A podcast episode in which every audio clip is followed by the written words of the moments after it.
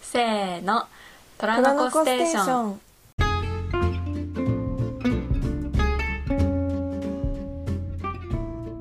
こんにちは粉ものですこんにちは窓辺ですこのポッドキャストは虎年生まれの女2人が趣味や関心事について好きに語る雑談系ポッドキャストですはい第19回今週もよろしくお願いします今週もよろしくお願いしますイエーイいやー嘘じゃんね え何の秋が来たな何ん嘘て嘘じゃ んね全然嘘じゃんねめちゃめちゃ暑いじゃん普通にと思って暑いフェイントだった先週のあれポイはントだったうんうん、勘違いさせやがってさ秋ってそういうとこあるしそういうとこあるね思わせぶりだ思わせぶりなところがありますねでも私はまだあの半袖が着れて嬉しいうんなんかさ衣替えのタイミングつかめなくて困る、つかめないつかめないなんかね暑いとかちょっと涼しいねとか言ってるうちに気づけばめちゃめちゃ寒くなってそうでさあー確かにね衣替えしてないんだけどとかなりそうで嫌だなんか秋服ってさとか長袖って、半袖の時期から買うものじゃないうんそうだねなんかまだ着れないけど出たからユニクロとかさ例えばうん出たか出てまらしたね新作、うん、可愛いから買ってでもまだすぐ着れないな早く着たいなみたいな感じのようなイメージなんやけど私にとってはうんうん毎年、なんか今年全然それがなくってさ何も買ってないの長袖 だからなんかこれからどうなるんだろうなみたいなあでも確かに私も長袖まだなんかカーディガンしか買ってない長袖っていうか袖のあるものはカーディガンしか買ってない なんか長袖らしい長袖は買ってないな凍えながら 着るものをくださいって秋服買いに行くことになるかもしれないいやなんかね今日ね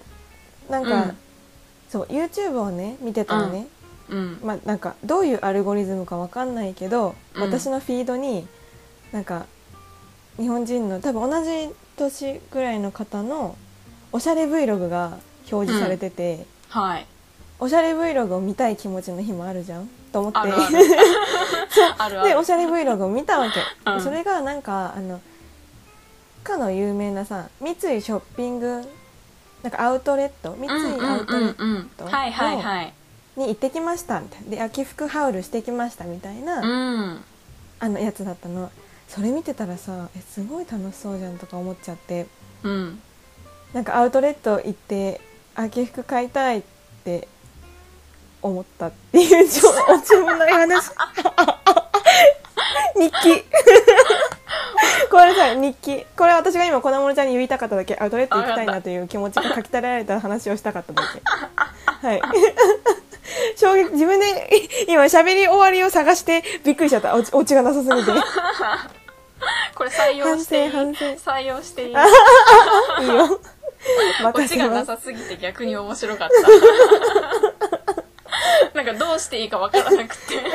今喋り始めてから考え出しちゃったからなんか探しちゃ った喋ってる途中に探しちゃった見切り発車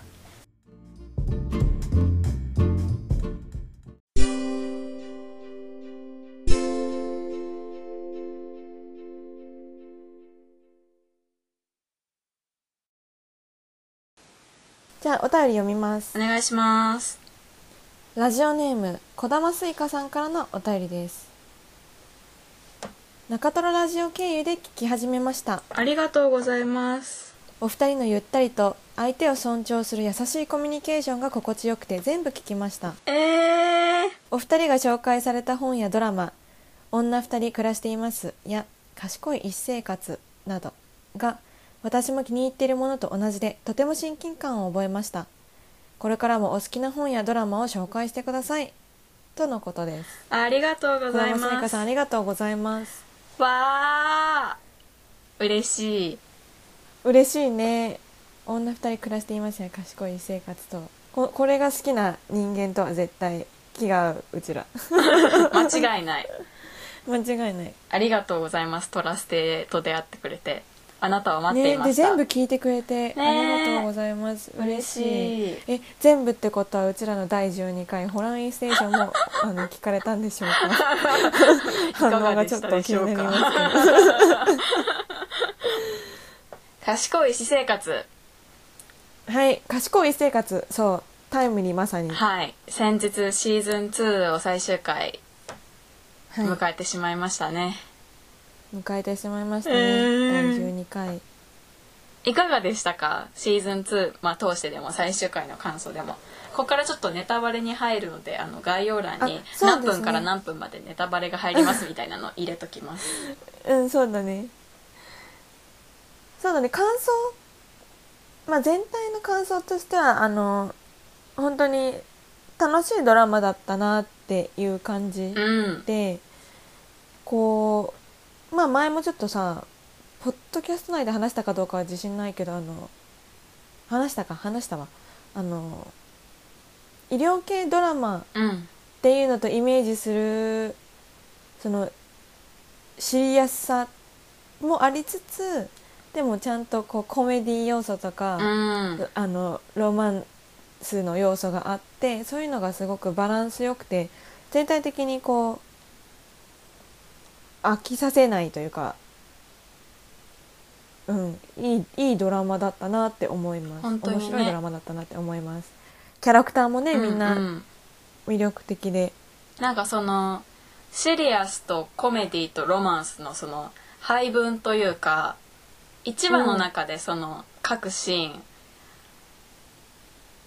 最初は全部シリアスで後半は全部ギャグでみたいなことは絶対なかったじゃん。うんそうだねそのやっぱお医者さんの一日を描いてるドラマだから、うんそのシリアスなシーンがあってちょっと休憩の時に仲間とふざけてと思ったら急にシリアスになったりとかってこともあるけど、なんかそれが全然こう温度差でこっちがびっくりするようなこともなく自然にあその人の一日なんだなっていうのがうんうんうん伝わってくるといそううか。だねあったかくて穏やかでリアリティがあったよねそれでうんでもす悪人がいなくてキャラクターがみんな魅力的人間味があってうんうんうん魅力的で、そうですいねいドラマでしたうんで最終回のうん感想としてうは、ん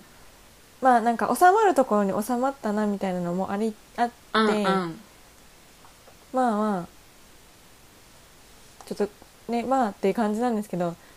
あとなんか急にすごい医療のシーンうん多くなかった、最終回多かったね長いから紹介しただけそうだよねいや多かった多かっただってその今までさそのシーズン2に出てきたあの患者たちをさ全部拾わなきゃいけないじゃんあの患者はどうなったんだこの患者はどうなったんだあってそうかそう確かにね思ってる人がなんかうんうんきっといるだろうから、そのその人たちを全部ね、こう丸め込んでいかないといかないからそうだね、うんそうだねそっかそういう意味もあるのかいやなんかめちゃめちゃ急にさ、うんこう医療ドラマとしての人格を取り戻したかのよう にさめちゃめちゃ医療シーン入ってくるからさえなんかすごいすごいんだけどと思って見てました確かにねシーズン2は結構そのメインの5人のキャリアだったりとか恋愛だったりとか、そういう人間関係の方にフォーカスが向いていった部分が大きかった気が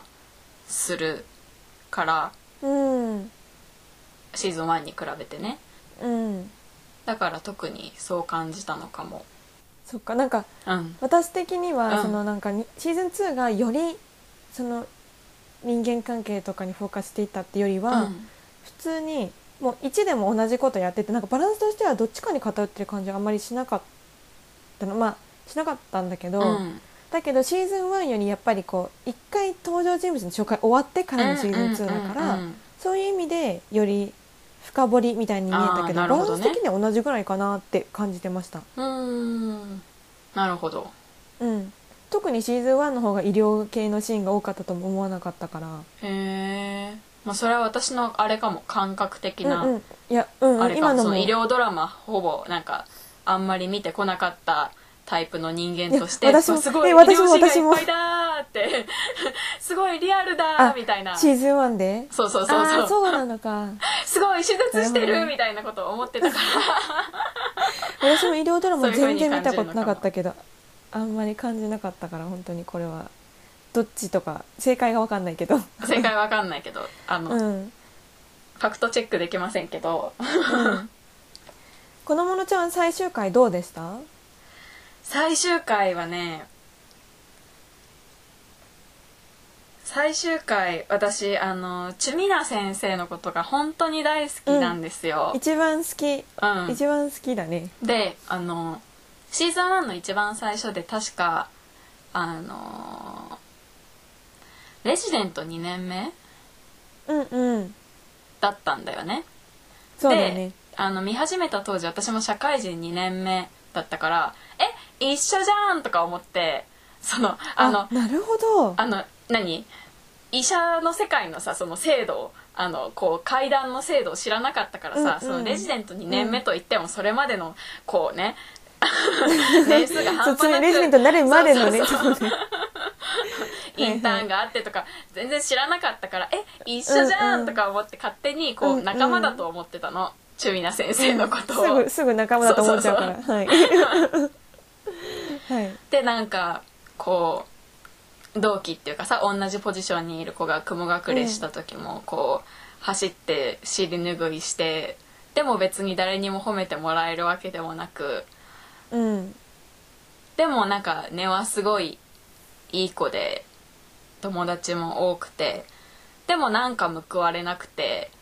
みたいななんかすごく応援したくなるし、そうだよね可愛いチュミナ先うんなんかすごく応援してたんですチュミナ先生のことを、 だから、はいなんか最終回であのチュミナ先生が好きな人とすごく幸せそうに過ごしている姿を見てなんかあの本当に良かったなって思いました、生うんうんすごい良かったよね本当に良かったなって思いましたあ終わり感想それで終わりいやそんなことないそんなことないあの細かく言うと細かく言うといいんだよここはここはセーフプレイスだからあの結局恋愛会話の方向に行ってもいいんだよいやけ全然結局恋愛会の方向にも行きたいけどもそれは結構散々ツイッターでぐちぐち言ったからまあいいかなとも思っててうんただなんかヤン・ソッキョンもあのしがらみからいろいろ逃れててさ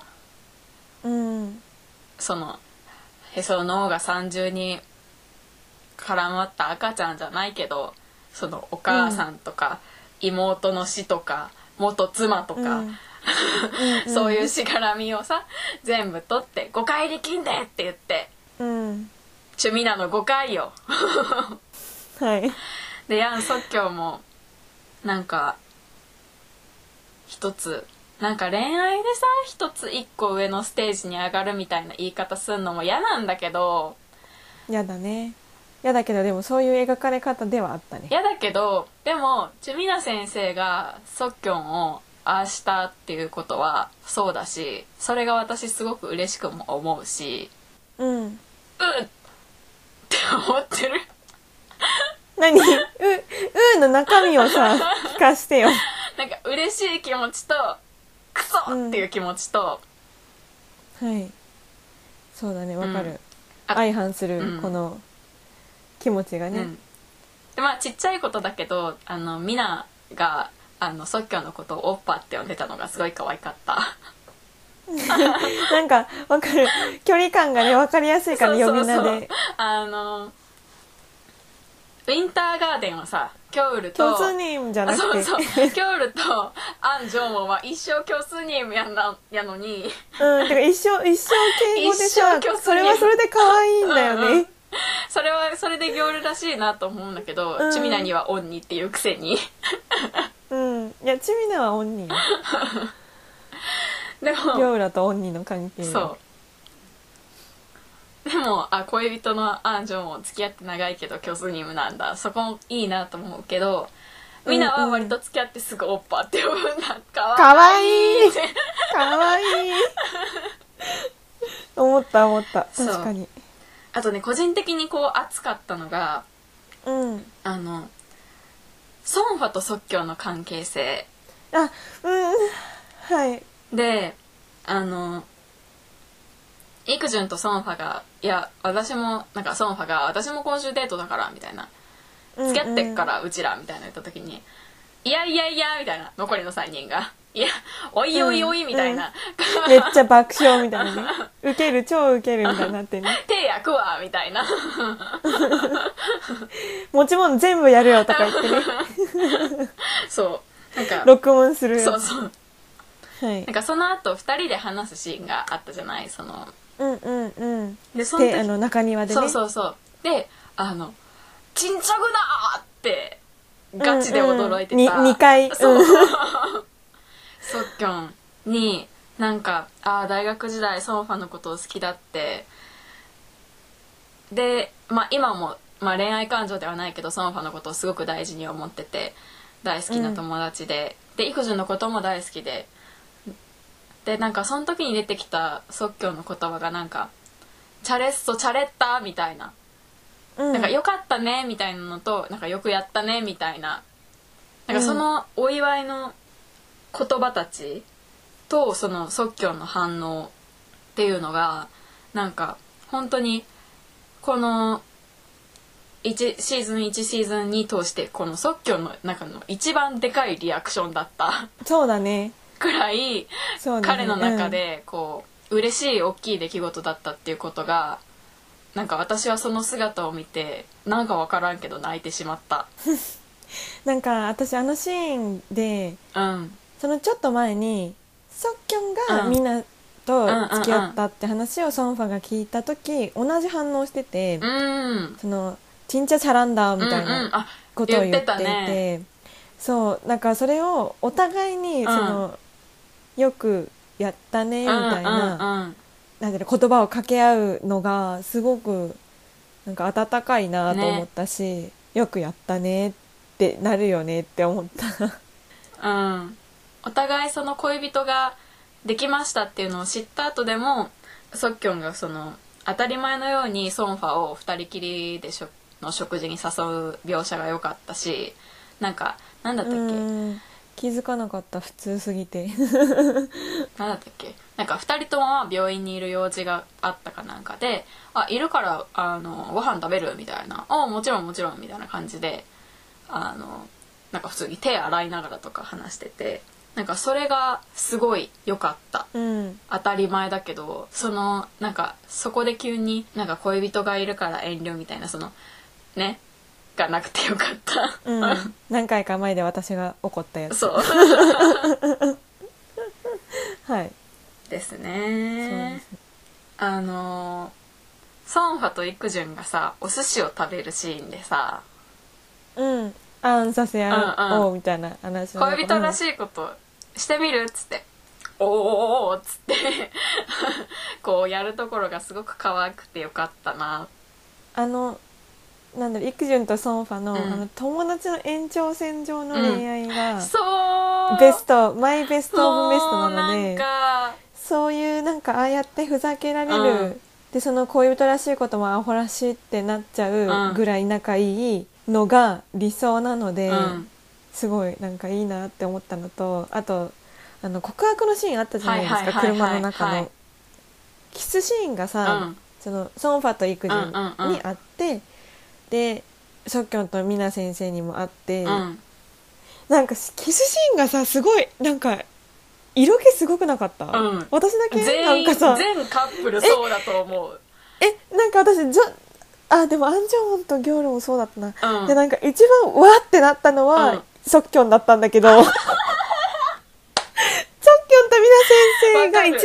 即興なんとみかわんなー一番うわってなっうわーってなってそうなったんだけどでもあの車の中のあの育順の顔いやわかりますなんか答えをしないで答えを言わずにさ結局キスをしたわけじゃん、はいそれまあそれが答えではすいみたいな感じでさ、ムカつくな顔がもうなんか「えー!」みたいな「えこれ大丈夫ですか見せて」みたいな気持ちになっちゃったしたねそうだからなんかなんかそういうおふざけうんしてる2人と、うんなんかそういう2人との、うんうんその差もすごいドキドキした、うん私が見ててでも良かったですよねなんうか、んなんかみんなハッピーエンドじゃない、いうん終わるのか終わんなよやでもいや多分ねシーズン3来ると私思思いました本当ですかうんだってもう完全に来るでしょだって誰も結婚してないんだもん絶対結婚させる でしょあのドラさマせるなー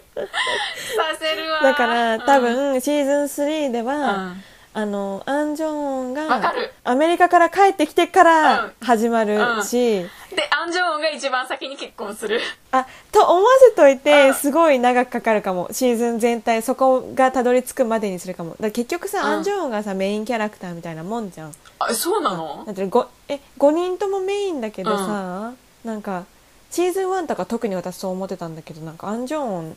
が結構主人公として描かれてるなって思った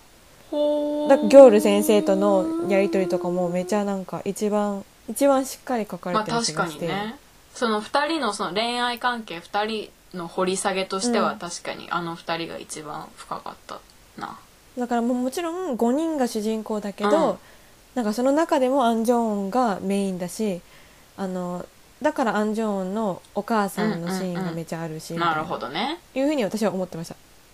いやもうなんなら私シーズン2の最終回であの2人結婚するだろうなって思ってたうん私も思ってた、うんだからあしないんだと思ってしかうんうもアんメリカ行くんだと思って、だから多分シーズン3シーズン3の予想はそう2人が帰ってきて、うんでからところから始まると思います、うんうんうん私はそうだね1年後からねで2人は結婚しようと思うんだけど、うんなかなかなんかうまくいかない要因があれこれ出てきて、うんででそうこうしてるうちにうん多分、あのまあヤン・ソッキョンとチュミナ先生が結婚して、いやあそこは大変だぞ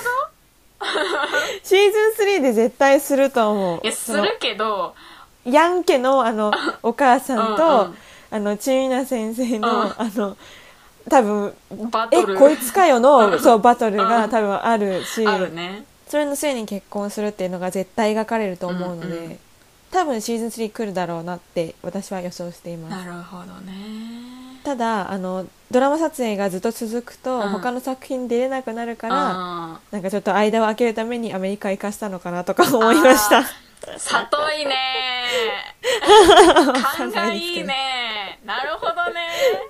そう1年間のそかなのって時思ってました間の経過をそうむなんか無理やりにしないた めになるほど 納っ得してちゃ思っってたますはいなんかセット壊されたみたいな話聞いてさ セット壊されたそうあののゆるジェ病院とかあのヤン家の地下室とか壊されたってあ悪意を持ってじゃなくてあもうあそうそうそうかあの取り壊壊さしれっちてゃいううん、取り壊しになったって話みかたいなはいはいニュース、うんうんうん、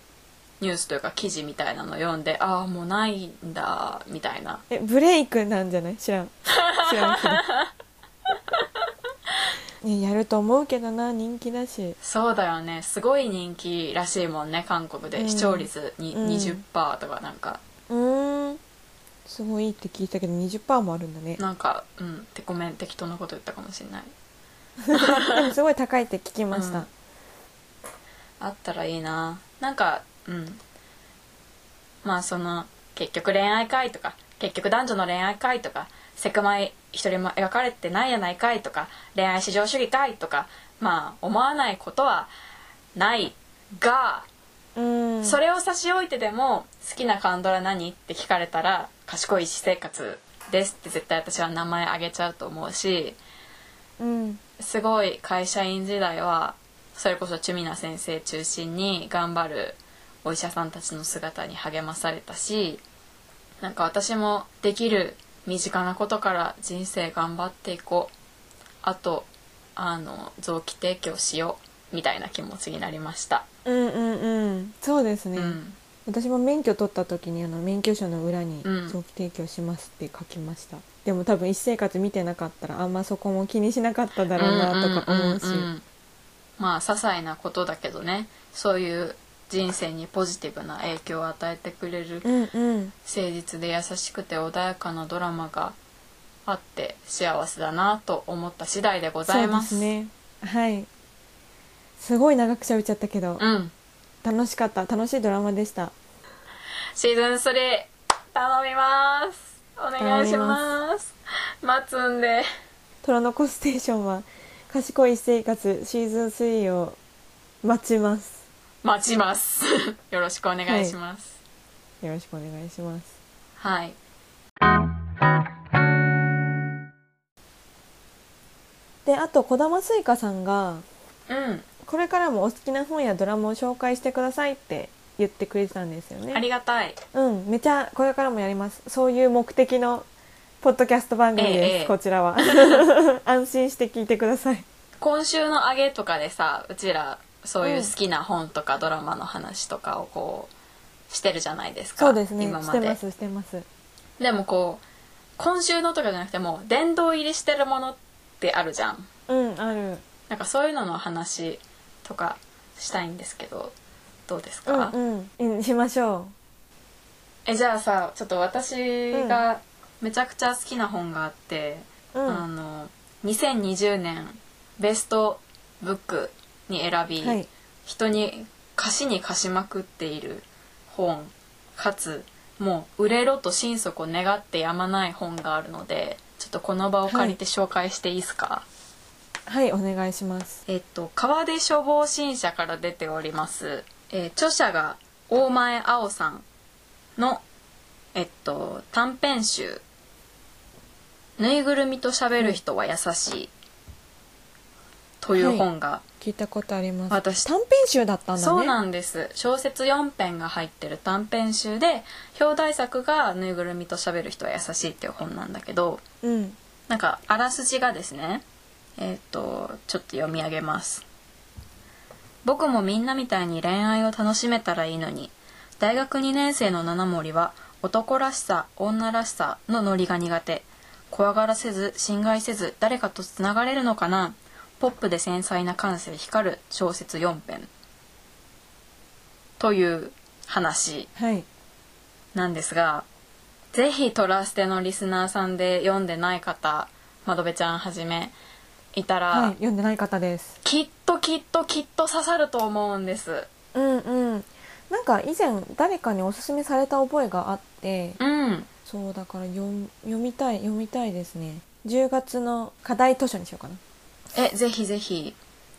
はいなんか私がこれを知ったきっかけすごい偶然で、うんあの大阪の本町にトイブックスっていうあの個人経営の本屋さんがあるんですけど、うんうんそこの店主の磯上さんっていう方がこのあの大前さんと仲がいいらしくってうんうんでまあなんかすっごい小さな書店なのねそこが何畳だ56畳くらいうんわかんない体感だけどきうっすらとしたう 2, 2年くらい前の記憶だけどうんうんうん彼のめっちゃちっちゃい本屋でそこでなんか基本的に1冊ずつ全部仕入れて、売れたら再入荷したりしなかったりっていうスタイルなのに、はいはいもうドカーンと100冊200冊買いますとでしかもサインサイン本にしてあのおまけもつけて「売りますめっちゃこれ買ってほしい、うんうんみんなに!」ってこう磯上さんがこうおっしゃっててで私はその磯上さんのあの選書をめちゃくちゃ信頼していていっつもこうこういう本が読みたいんですよねっていう時にこう選んでもらってたからいやそりゃ読まにゃいかんじゃろうと思っそうてですねあの買ったのがきっかけだったんですねでそしたらそのまだ私がジェンダーとかフェミニズムの本とかをそんなに読んでない頃でそれを読んだのが手に取ったのが大学卒業する前くらいかなうーんでその話を読んだ時に主人公の七森くんがなんかあまりにも自分すぎてびっくりしてうんこれ私の話じゃんと思ってうんうんで今までそんな友達とさ自分の恋愛におけるあの居心地の悪さみたいなものを言語化したことがなかったから うんな、な、な、な、な、な、七森くん、あ、あん、あんたみたいな。よう言うてくれたみたいな、すぐ仲間だと思っちすゃぐうか仲ら間ねだと思っちゃうから。うんうん気持ちになってで、まあ、ものすごく救われた気持ちになったんですよね。うんで、まあ、ぜひ読む前にあのこの大前さんの「観光に寄せて」の文章を読んでいただきたいんですけどあこちらの観光に寄せてはどこに書いてある文章なんあですか観光に寄せては普通にあの川出書房のオウンドメディアのウェブ川出っていうので読めます。はいはいウェブ上でははいうんなんかそこにねあ誰かを悪者にしたりその悪者を蹴散らしてスカッとしたりということはぬいぐるみと喋る人は優しいでは起こりませんだって現実に差別に苦しんでいる人はたくさんいて自分は差別しているんじゃないかと苦しんでいる人もたくさんいてその人たちが今スカッとしているわけではないからスカッとする物語を書く読むということはつまり何かを都合よくはぐらかすということでもあるそれはフィクションの役割の一つでもあると思うけれど私には差別を扱う話でそういったものは書けなかった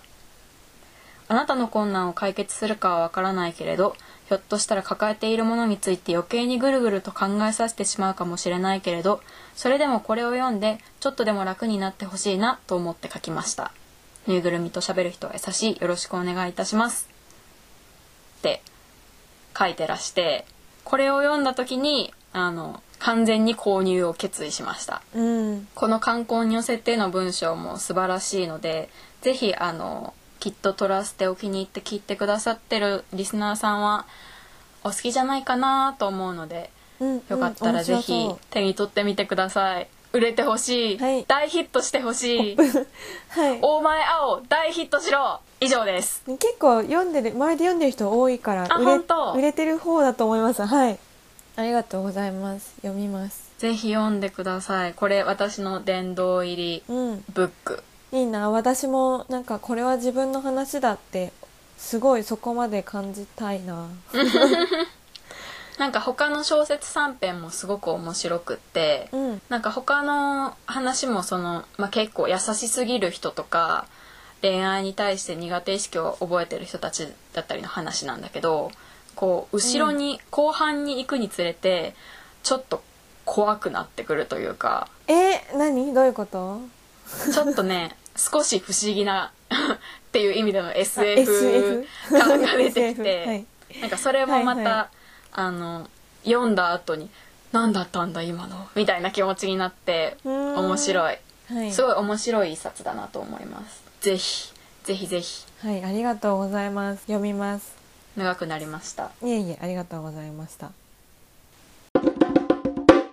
そうなんかねこのお便りについて今日話そうってなってでなんか、うん。取らせてないで今まで話してないけど、うん。こうシェアしたい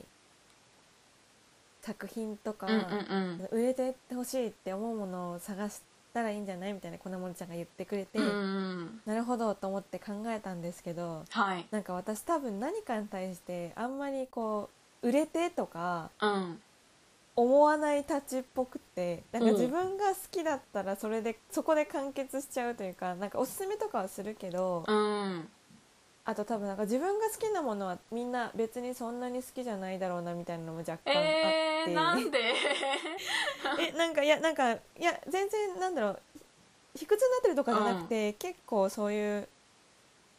あのみんながすごい好きなものに自分が乗っかれなかったみたい な経験も多いあーなるほしどね。で自分がすごいいいって思ったものが、うみんなから別にそこまで面白がってもらえなかったりとかした経験も多あ、くてそうな多んだ。分そういうのが、んうん蓄そう積なんかされ私てがるの好きなかものね。は別にそうなんかみんなは別にそうでもないだろうなみたいなのがあるから。えー、そっなんか。か興味がなんだろう人におすすめするっていうより自分がこういうのが好きですっていう話をする感じになっちゃうなっ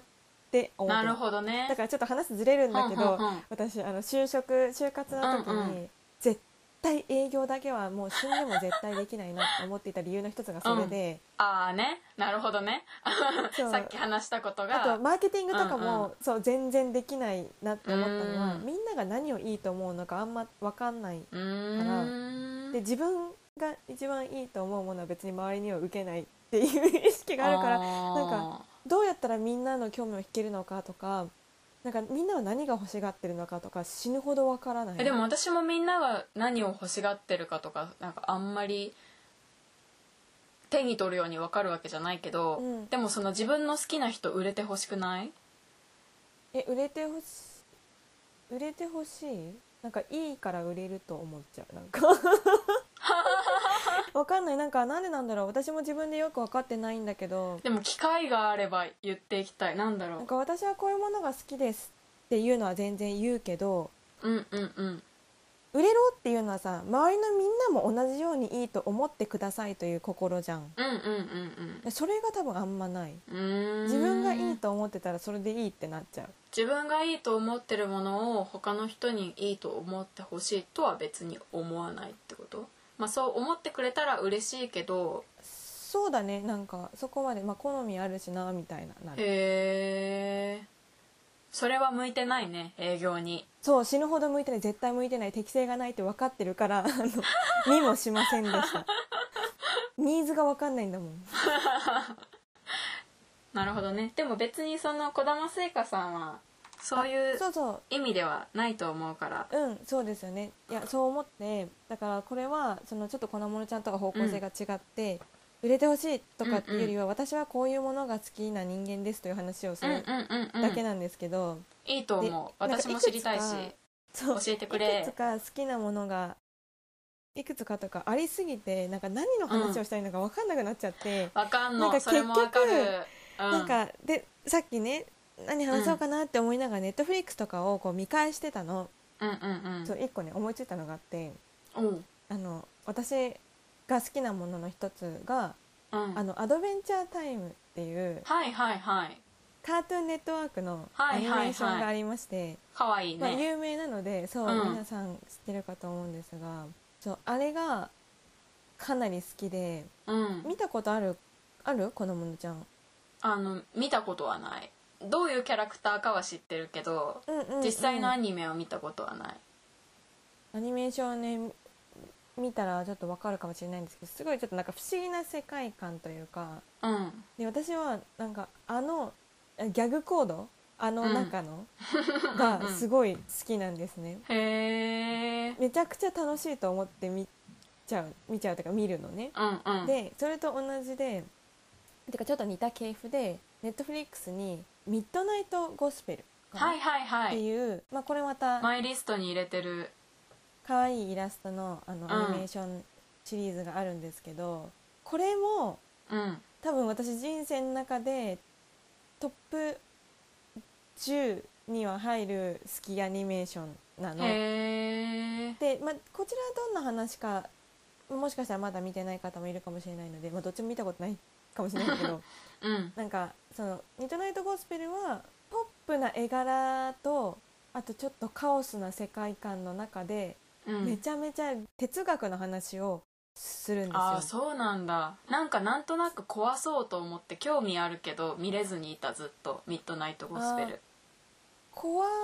何を怖いと思うかにもよよるかも可愛いイラストなんですけど結構グロいシーンが毎回必ずあるので、それが嫌だったら嫌だかもなんか私アニメのねグロさにすごく弱いのじゃあああいう可い愛い絵柄の怖さかもうんあの窓まぎのグロさじゃないけどはいはいだからその洋物のアニメのブラックジョークみたいなうんうん結構「へほ ほサえウスパークみー」たっいなやつてねそうそうそうでもああいうのは私もちょっと苦手かもなるタイプかもしれないそうでもなんかちょっと別にそのブラックジョークとかでグロいっていうよりは普通にすなんかストレートにうんポップな絵柄で結構うんえぐい状態になってるな、この人たちみたいな状況がへーあってなんかそのミスマッチさも面白いというかうんうん話してる内容その哲学的な会話をそのシチュエーションでしてるっていうアンバランスさも面白いし話してる内容もめちゃめちゃ面白いわけ全部で多分6話ぐらいしかないんですけうど、んすごい面白くてだから多分ね「アドベンチャータイムズ」が好きな人はうん好きだと思うみたいなとゴスペルってなる思ほってまどじゃあ明るい時間に見るわすそうね、うんでもなんか怖くないんだけどななんかそういう意味ではいや私のビビリ度知らないからそんなこと言えるんだよでもそ違ういやなんていうのビビり度がもしすごい高い人だったとしても、うんうんうん別に明るいところで見たから OK とかじゃないなっていう意味で言った、あのへー暗いとか明るいとかあんま関係ないそのなんか別に世界観自体は全然なんだろうな不安な気持ちになったりとかはしないのねあただそうなんだそう別になんか怖がらせようと思ってやってないというかうんただ生と死はそこにあるだけみたいな感じのノリへで、あの大変えなことが起きるみたいな感じだから、うんうんうんでも大変だと思ってる人はその場ではあんまいないみたいな感じなのうーんえだからねえすごい説明しづらいんですけどなんかあのでも1話目から結構1話目が大丈夫だったら2話目以降も絶対大丈夫なのでわかったぜひ、うん、ちょっと見てそうみなるんかそうああいう世界観のものがうん面白いと思うパーソナリティがあります私にはという感 じ、自己紹介代わりのねでもその一方でなんか今う回んその話そうかなと迷った他のものたちの一つに、うんうんあのティーンウルフっていうドラマシリーズがありまして、聞いたことあるそうめちゃめちゃ好きでうんなんかマジで本当にめちゃめちゃ好きでうんこのドラマシリーズを全部見たし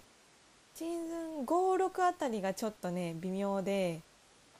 でも4までぐらい 微妙なはんだに3周したぐらいすごい好きな海外ドラマシリーズで。へー特にこうのん作品で、まあ、主人公の親友役として出ているうんあのディラン・オブライアンっていう俳優さんがいるんですけど、はいはいはいはいめっちゃ好き で本当に好きで、うんあの俳優だったら、うんエル・ファニングとディラン・オブライアンが好きですって言うぐらい好きです。へえそうでかつこのドラマに、まあ、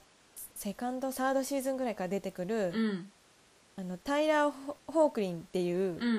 ん俳優さんもいるんですけどこの人もめちゃめちゃ好きでへえこの人は確かね「スーパーマン」シリーズうんみドラすごマの方のいよく見たことあうるん顔ですねあのこちらのシリーズに「ティーン・ウルフ」に出た後に出たんですけどティーン・ウルフの方のキャラクターは全然違くてティーン・ウルフの中でのディランが演じてる役と、うんスタイルズっていうあだ名なんですけど役名うをんうね、んスタイルズっていう役名とあとタイラー・ホークリンが演じているデレックというキャラクターが私の好きな異性うんの特徴これって感 じですごい両極端なんですよ2人ともなんか1人はすごいおちゃめで、うんどちらかというとニックとジュディのニックはみいたはいいな、はいお茶目さああいう感じうんうんうんそうおちゃめ調子ず調子の調子のいい感じそう調子者でそう調調子者でおもろくて、うんでちょっと皮肉とかも上手で、はいはいはい好き好き好きな女の子に振り向いてもらえな好くてき好き好き好きそうでなんか友達に振り回されてるけどちゃんと振り回されてくれるいいうわやーつ好みたいきな好こきうスタイルズ好き好きで一方、うんタイラー演じるデレクは、ムスッとしてる、うんまあ、不愛想でムスッとしてて強いのねめちゃめちゃ強くて、はいはいはいそのなんか小物と思ってて小僧たちのことを 小物と思っていてなんかずっと一匹狼でやっていたんだけれども、うんなんとなくこうスタイルズとかその、まあ、主人公のスコットとかと一緒に、一緒にというか、まあ、本人の意図と関係なく一緒に行動していくうちに、うんちょっとなんかほだされちゃって可愛いなんかちょっと天然な部分も見えちゃうみたいな、はいはいはいそうい好うき好きそういうキャラクター好なきの好き好きでも強いの戦わ すと好きなのでも絶対好きなのなんかそういうのをわかるわなんか好きなキャラクターが複数人いるドラマ好きっていう感 じでめちゃ楽しくてなんかねこういう、まあ、ティーンウルフも例に漏れず、うんこうティーネイジャーがちょっと、まあ、あることがきっかけで人狼になっちゃって、うんうんまあ、大変でもなんか悪い人狼と戦わなきゃみたいな、うん戦いたくない自分はこうなりたくない普通になりたい、うんでも戦わなきゃみたいになるそういう葛藤とかも描いたり、はいはいなんか好きな子がいるんだけど好きな子のお父さんが、うんまあ、代々その人狼を狩る側の人間だったとかそういうのがあってそういうなんかありがちありがちみたいなやつを全部やってくれるんですけどそのなんかでティーン向けだしさちょっとアホらしいとか思いやすいんですけど、うんこれは結構最初のシーズンとか、まあ、と登場人物たちのキャラクター設定とかも演技とかもすごくよくて。うーんめちゃめちゃ面白いのでアマプラにあるじゃんあ多分アマプラで私多分見たと思あうるっぽい結構シーズンあるからあれなんですけど最最終シーズンではあの今まであのスコットの親友っていうだけだったスタイルズうがんすごい大変なことになっちゃうし、すごい出番あるしスタイルズって感じなので盛り上がりがすごいのでぜひそこまで気力があったら見てほしいですへえとにかくいい作品であることは私が保証しますっていう感じなのでいいわとかねーこの「いいわ」っていうの はこの「いいわ」っていうのティーンウルフいいわーっていうのティーンウルフ語ってる窓辺ちゃんいいわーだ しそうだからこういうのもでもさやっぱ海外ドラマっていうのもそうだし、うんあのファンタジーものっていうのもそうだし、ティーン向けっていうのもそうだしででシーズンがめちゃあるっていうのもそうだしで、なんか別にみんな受けではないなという気持ちがなありるまほすどねちょっと障壁がそねう大きい感じがすそうるなよのねそうなのありすぎて、うんそうああとそうだね売れろとかじゃないねこれもなんか全部売れろとかではないんですけど私がこういうものが好きですっていう話で、うっんいいよ全然自己紹介に使 ってていうああ配給はいいですよ配給がね好きでしたって、うん私も配給とても好きでしたそっか子供のちゃんも配給通ったんだっけでも12巻までしか買ってないの うんうんうんで私も前巻は買ってないまだあの友達にせっつかれてて早く最終巻を読めと言われて最終巻を読むまで電話かけてくるなって言われてる友達がいてそうなのだから早く読み終わって電話かけないといけないのおもろすぎそうだからしそれそれがあるからもう、うん超よっぽどのことがない限り LINE しないんだけど読み終わってないからすぐゆすられる からそう読み終わってえーでもから電話配しよう給と思いはます本当になんか出た時にあの読み切りでまず最初にジャンプに載ってうんうんなんかその時点でうわ面白っって思って連載もジャンプ買ってたのかその時にそう初回から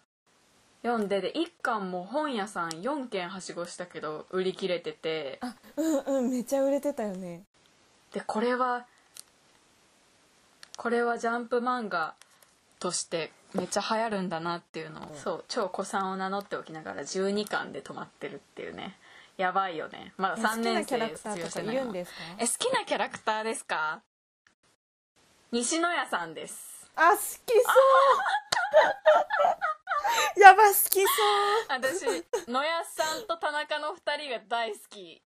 うやばキャラブレしなさすぎで しょこのものちゃんですねあとあとあうんうん握手ああうんに命をかけていた時期もありましたうんあうんに命をかけて でも好きなキャラクターは野安さんうん菅さんのことも好ききそうでも野安さんかなブレてないでしょブレてないブレてない全然ブレてなくて安心するえ私窓辺ちゃんの好きなキャラ当ててあげようかあ言った覚えあるけどうん当ててください絶対わかるとあ思うのね影山うん合って る絶対わかると思うしなんか前言ったような気もするあと山好き口そうでし忠ょくんも好きじゃないどう思いますかあ山口正君別にそうでもないかもえつツッキー普通ツッキーツッキッキキーも別にそうでもないあそうなんだ鼻持ちならないやつと思って でもやちさんと一緒にいる時は可愛いなって思って たうんいやあー好き であうーってなっちゃったオタクムでーブかももしてしそまうった、ねすごい一番自分のその当時一番自分の配給への気持ちが熱かった時期で自分のことすごい一番気持ち悪いなって思うのは、うん影山君の次に好きだったのは国見ちゃんだったところ キモいごめん全国の国見ちゃんが好きな皆さん本当に申し訳ございませんなんだけどマジで今振り返ると自分のことめっちゃキモいなって思うめっ国見ちちゃゃんがわか好るきしなの超キモめいっしわちゃかるわかるでキモいでしょわかる 私もくにみちゃん大好き私もくにみちゃん大好きだよあり がとうはあ、キモさの二乗で握 手キモいキモいだってパーくソナにみリちティゃんうん くにみちゃん嫌いなオタクいないから大丈夫くにみちゃんのことはみんな好き、そうだよね、うんよかったうん大丈夫大でも丈夫キモいことにでは変わりないんだよなもキモいキモいよそうキねモい普通にキモいはあはあ興奮してきでたもそう影山くんが好きでしたうん一番好きだったなそうそういうそうなんですだから私はあのアドベンチャータイムズから配給までが好きな 女すごい話飛んじゃったそうですだからこういうのを、はいこういうセンスの人間がうんうん好きな本とかおすすめのものとかを話してこれからも紹介していきますね、っていう感じ自己紹介はいありがとうございますはいありがとうございますすごい長々喋っちゃったいやー大変かも面白い編集いいよありがとうございました小玉聖華さありがとうございまんしたあ長々聞かせました、うんこんなにさこんなに話すと思ってなかったんだろうねこんな量で帰ってくるとは思わなかったからねねこれからもって言ったのにこの場ですごい話しちゃったっていうはいありがとうございましたこれからもよろしくお願いしますはいお願いします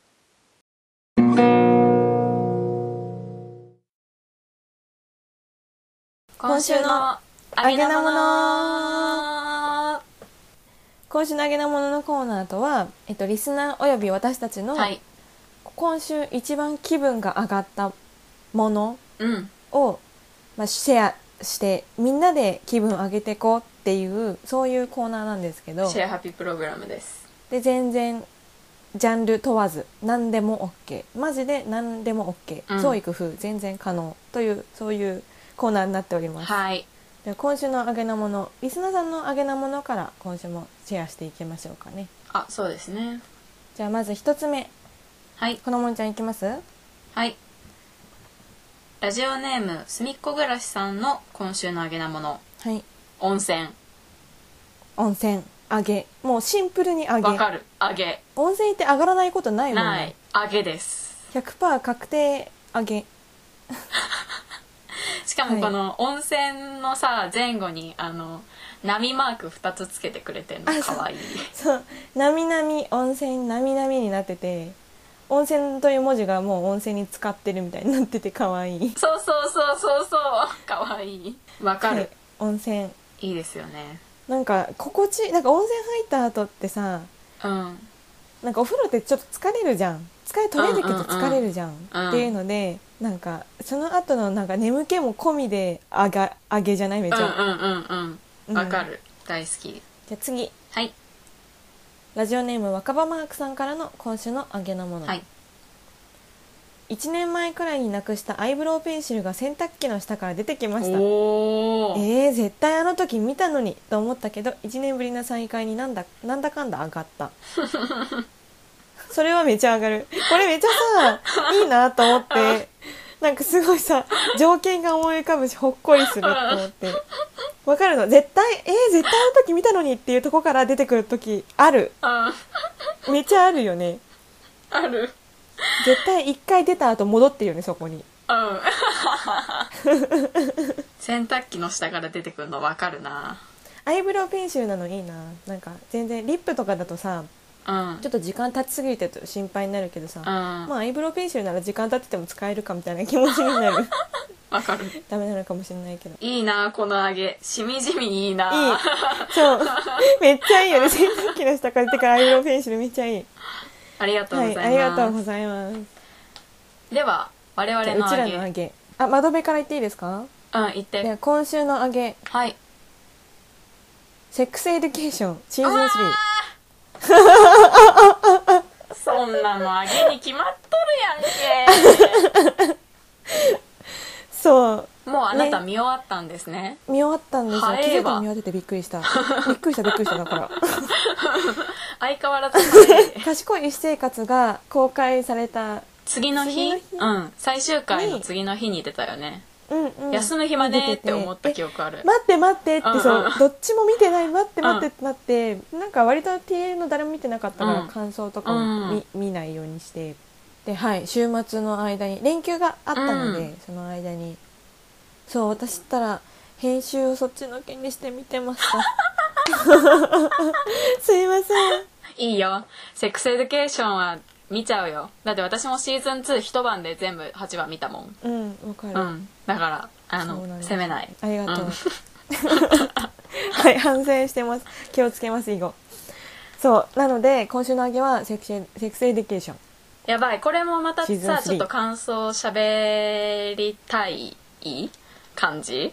しゃべそうだね喋る場があるなら全然喋りますなんかスペースでもいいけどなんか喋りたいなうんそうだね、うん子供のちゃんが見た後に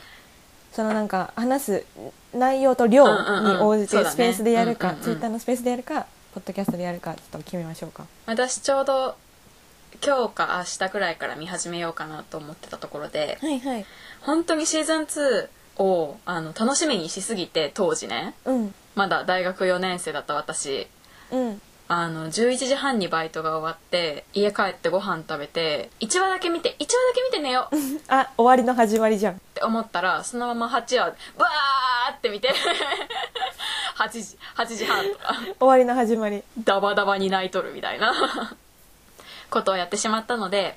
ちょっと今回は、あのゆっくり大事に噛みしめながら見ることが目標そうですねです、私4話ずつぐらいで2日かけてみたいかやも絶対そうなるんだってもうわかるん だってセックスエデュケーションなんてそうなるに決まってんだよはいぜひいやーぶち上げ皆さんもそれを見て上がってくださいキャネットフリックスで公開中でーすはいこのものと一緒に見ようはい次子供のちゃんの今週のあげ愛子さんの新曲あー出たらしいですねなんとなく周りで話してるのを聞きましたサブスクで解禁されたんですけどそれのねあの「食べた愛」という曲がありましてうんうんうんこれカルビーのポテトチップスのあの CM ソングにもなっているんですがあへえそうなんだなんかこの曲が片思いをしている相手にうん気持ちを伝えられない恋心を描いた曲なんですけど、うーん愛子さんそんな曲もう100億万曲書いとるだろう にうんうんね40半ばにしてよ23年、うんデビュー23年にしてまだ出してくれまだ引き出しがあんのかと、すごいねよう出るわほんまにすうんどこからインスピレーションが愛子だよ出てくるんだろうねもあ内側から愛子という名前を 湧き出るもう愛子というい泉名前を受けた時点でもうあそういうこと、 やばそうそうかそうこの「食べた愛」という曲がなんか歌詞もすごく「おーおー」となる感じちょっと気分上がったのあがあがすげえ愛子すげえって愛子すげえの気持ちで上がったんだ、ね、そうそう愛子すげへえーかっけちょっえと聞いてみますなんか愛子の曲はすごいなんか勉強になるなっ て思うケーススタディだもんねなんかそうこういう風に感じる人もいるんだっていううんうんうん勉強になるすごいあとね愛子のコンサートのチケットが取れたんです地元であコンサートやられるんですそねいつなんですか10月の頭かなうんうんうんにコンサート愛子が私の地元でやるんですけどうーんで半分に座席減楽しみだねらすみたいなんだけど取れたからうん本当にあえー、すごいじゃんそうキャパ多分2,000人くらいを半分に減らしたから1,000人くらいしか入んないんじゃないかなうーん叫べないコンサートが一体どんな拍も手でのになるのか想像つかないなんかわかんないけどななんなら持ってったらでんでん太鼓とかうんうんわかんないけ笛太ど鼓やば祭りじ ゃん客席で一人で祭りを開いてしまうねへえじゃあレポ待ってますはいコロナ禍初めてのコンサートうん確かにオンラインコンサートじゃないオフラインのそうそううどれぐらいぶり2019年の年末のママ名古屋ドームであっひえたぶりのコンサートやばーやばいかもなんかコンサートっていうことだけで泣いちゃうかもしれないうんそうかもしんないねあの薄暗さとさ、誇りっぽさで泣いちゃうかもしれない でも一人なんだよねえ開始の盛り上がりで多分泣くんじゃない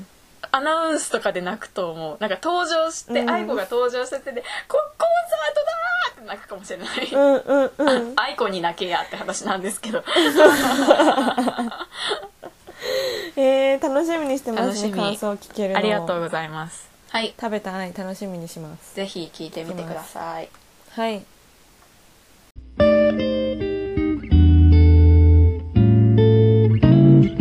エンディング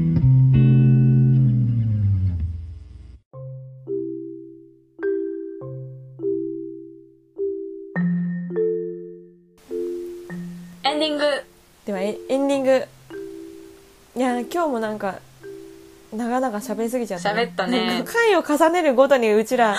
すごい長く話してる気がするはいなんかお便り1個に対してうちらの喋りが長すぎんだあよそうななのそうなのよねそうなのよねでもうちらが喋るためのポキャだからうんいい んですよはいはい虎の子ステーションではお便りを大募集していますお便りフォームは、えっと、概要欄もしくはツイッターのバイオから飛んでください、はい。 えー、ツイッターの ID は、アットマーク TRNK ステーション。検索欄で虎の子ステーションと打っていただいても出るかと思います。感想ツイートする際には、ぜひハッシュタグトラステで、トラステをつけて感想をツイートしていただけますと、私たちが必ず飛んでいいねさせていただくので、あの、いぜひ励みになりますので、何とぞ何とぞよろしくお願いします。うん、お便りの感想ツイート待っておます願いしますお願いします次回20回そうだまだ届いてなびっくりしいたそうだ 私も2個届いてないものあるおい中足だから かそれ使いたいな使ってから収録しそうたいねなんだよ1個さその結構23日を試してから使いたいようなものとかもあってさうんあるあるそれあるあるそれが届いてないんだ よやだー届いてほしい早めに買うべきだったかなでもじゃあ第20回は、まあ何回か前に予告していた通り、うん予告っていうかやります、うんうんやりましょうって言ってた通り先はい日の9点目代わりで購入した、何もろもろうの、ん購入品購入品紹介紹介およびレビューそうですねあの剣道みたいな感じでね、あの1対1でやってこう 剣道って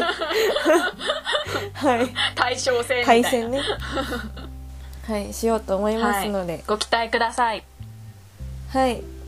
私たちが楽しみです本当にあのお互いが買ったもの知らないから、早く聞きたい普通に聞きたいねうはいんぜひ楽しみにお待ちくださいお待ちくださいはーいでは今週もお聞きいただきありがとうございました以上まとめとあこんなものでしたりがとうございましたさよならさようなら